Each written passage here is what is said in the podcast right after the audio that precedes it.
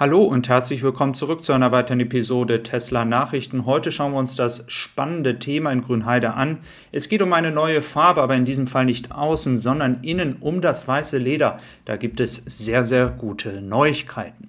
Als allererstes schauen wir uns aber nochmal die Thematik mit den Zertifikaten an, denn Tesla hat ja in der Vergangenheit sehr, sehr viel Geld damit verdient und es hat ihnen auch geholfen in den Zeiten, als sie noch nicht profitabel waren. Es wird aber weiter suggeriert, und das war auch am Wochenende stark der Fall, dass Tesla jetzt immer noch nur existieren würde und nur Gewinne generieren würde, weil es diese Zertifikate gibt. Das ist so nicht korrekt. Im gelben Bereich seht ihr, was für ein ganz kleiner Anteil am Umsatz das überhaupt noch macht. Tesla würde auch, wenn dieser Anteil ganz weg ist, Profite generieren. Das, wie gesagt, nur noch mal als Information. Ganz am Anfang, wenn wir jetzt noch weitergehen zu weiteren Nachrichten, noch mal als Hinweis: Heute ist Montag, der letzte Tag mit großen Rabatten. Und du kannst auch nicht nur heute, sondern auch in Zukunft deine THG-Quote einlösen und zwar für 440 Euro und zwar mit Sofortauszahlung. Einfach die Ware in Warenkorb tun, Überweisung drücken, Minimum 440 Euro. Wenn du 600 Euro ausgibst als Beispiel, bekommst du dann einfach nur eine Rechnung über 160 Euro und natürlich ähm, ist dann auch noch der Rabatt, den ich gerade gezeigt habe, mit kombiniert. Also einfach zuschlagen oder eine E-Mail an info@tessisupply.com und über den Link in der Beschreibung gehen. Ja, wir machen weiter mit dem Thema ähm, Autos hier in Grünheide. Und um das Wachstum in Grünheide auch zu bewerkstelligen, geht es natürlich auch darum, genug ähm, Material da zu haben, genug Rohstoffe zu haben. Und äh, Tesla ist da tatsächlich Spitzenreiter. Nach neuen Kalkulationen ist es so, dass man hier für 71 Tage durchhalten könnte. Da sieht man mal einfach, was Tesla an Ware da hat, um dann entsprechend auch das Wachstum zu fördern. Aber nicht nur das, sondern auch gewissen Problemen in der Lieferkette entgegenzuwirken. Ähm, und hier geht es natürlich auch um die Batterieproduktion und die Autoproduktion. Wenn wir uns jetzt zum Beispiel mal ein leidiges Thema anschauen, was ja auch einige von euch, wenn man mal einen Unfall hatte oder andere Dinge kaputt gegangen sind im Auto, ähm, manchmal halt die Erfahrung machen, dass sie auf Ersatzteile eben halt sehr lange warten müssen. Ähm, das fällt sehr wahrscheinlich unter dem Part Service Parts und da sehen wir auch, dass der Anteil ansteigt. Das ist einfach nur der Wert der Produkte, nur dass ihr ähm, da auch nochmal ein Verhältnis für habt. Und äh, das steigt zwar an, aber trotzdem sind natürlich die Wartezeiten hier oft noch sehr lange. Vielleicht magst du auch hier mal deine Erfahrung teilen, solltest du mal hier in solch einer Situation gewesen sein.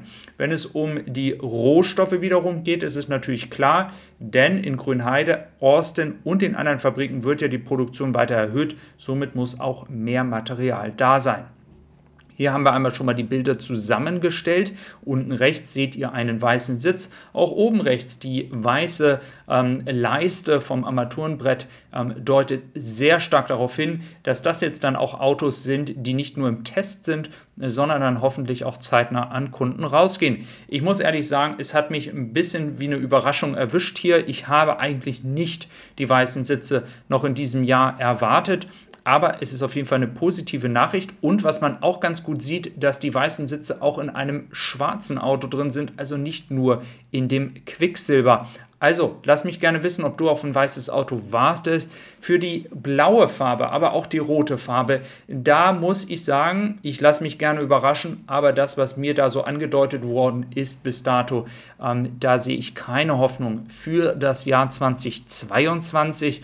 Ähm, das wird eher ins Jahr 2023 gehen. Das heißt, all diejenigen, die jetzt zum Beispiel Autos aus Grünheide bekommen, müssen dann schon die weiße Farbe, das neue Silber, ähm, das Quicksilber haben oder ähm, entsprechend die schwarze Farbe. Ein Blau oder Rot wird dann in der Performance-Variante leider dieses Jahr nicht kommen. Ein anderes spannendes Thema ist auch das Thema Sensoren. Und jetzt ist festgestellt worden, ähm, dass Autos, die nicht Sensoren haben, aber ausgeliefert werden, weiterhin die ganzen Kabel dafür haben. Und diese Bilder beweisen das. Es soll wohl auch möglich sein, das selber sogar herauszufinden, ob man die Kabel hat. Das heißt mit anderen Worten, wenn man jetzt kreativ ist, müsste man eigentlich nur die Sensoren kaufen und nicht die ganze Kabellage. Ähm, das deutet aber auch darauf hin, dass Tesla das sehr spontan und wirklich Hals über Kopf ändern mussten und dass es nicht an den Kabeln liegt oder Einsparungen, sondern einfach, dass sie gar keine Sensoren haben. Und das könnte der Grund sein, warum man das so Hals über Kopf entschieden hat, auch noch gar kein Software-Update dazu hat. Ähm, also das ist auch nochmal ein spannendes Thema.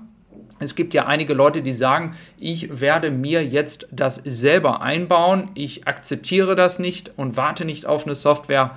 Ähm, also theoretisch wäre das möglich. Ich bin nicht ganz bewandert und nicht technikbewandert in dem Feld, aber es wird sicherlich einige geben, die dieses schaffen können. Also, Stand dato, jetzt aus Shanghai sind diese Kabel noch dabei und vielleicht ist das ja für einige von euch interessant. Also eine volle Einsparung dieser ganzen Kabellage, wo man entsprechend ja dann auch sagt, okay, Tesla versucht wieder richtig Geld zu sparen. Ähm, das hat sich jetzt nicht bewahrheitet. Es scheint hier wirklich ein Problem in der Lieferkette von Sensoren zu geben. Ja, es gibt natürlich noch mehr Neuigkeiten, die ich äh, vorbereitet habe für dich. Nicht nur die Produktion in Grünheide ist ja ein wichtiger Punkt, sondern auch, dass natürlich die Möglichkeit zum Laden weiterhin da ist. Auch wenn ich immer wieder gerne betone, dass bei dieser Preispolitik, auch wenn die Preise jetzt gesunken sind, ähm, viele vielleicht dann doch noch eine Alternative finden. Weltweit gesehen sind es jetzt insgesamt 40.000 Supercharger und das finde ich doch auch wieder einen schönen Meilenstein. Und wie gesagt, im schlimmsten Fall kann es immer mal ein Backup sein, wo man sagt, okay, dann fahre ich jetzt mal ausnahmsweise zum Supercharger, ähm, auch wenn die Preise etwas teurer sind. Dieses kann ja immer mal im Notfall passieren. Ein weiteres Thema ist natürlich auch die Frage, ähm, wann werden die Kosten eines Elektroautos, nicht der Preis zum Kunden, sondern die Kosten ähm, entsprechend niedriger sein als ein Verbrennerauto. Laut ähm, Bloomberg geht man hier davon aus, dass dieses erst in 2026 der Fall sein wird.